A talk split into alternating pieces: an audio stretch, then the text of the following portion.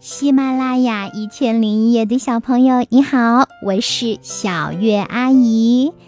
今天呀，我要来给你讲的故事是《坚毅的胡杨》。朱科，这个故事选自福建少年儿童出版社出版的幼儿寓言童话。胡杨生命力极强，是杨树家族中出类拔萃的头面人物。因此，杨树家族成员都十分嫉妒他，纷纷向造物主告状。造物主想，这么多人告状，胡杨树肯定好不了。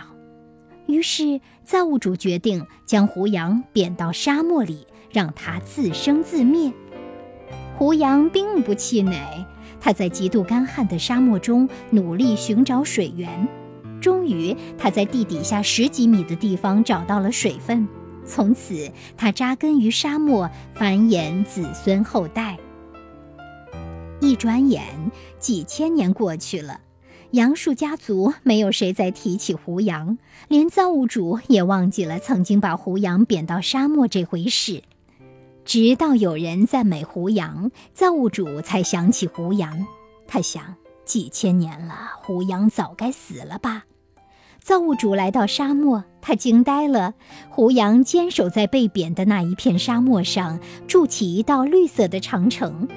造物主感慨万千，他问胡杨：“胡杨，你是怎么在不毛之地活下来的？”胡杨说：“多亏家族成员的嫉妒，多谢您把我贬到这里，让我经受了从未有过的历练。”现在人们称赞我活着千年不死，死了千年不倒，倒下千年不朽，我知足了。许多记者慕名来访，问胡杨的人生信念，他只说了两个字：耐心。好啦，这个故事讲完了。如果你喜欢听小月阿姨讲故事，可以搜索“小月阿姨”这四个字。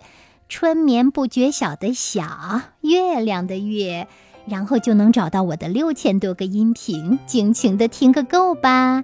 谢谢你哦，祝你有个好梦，晚安，宝贝。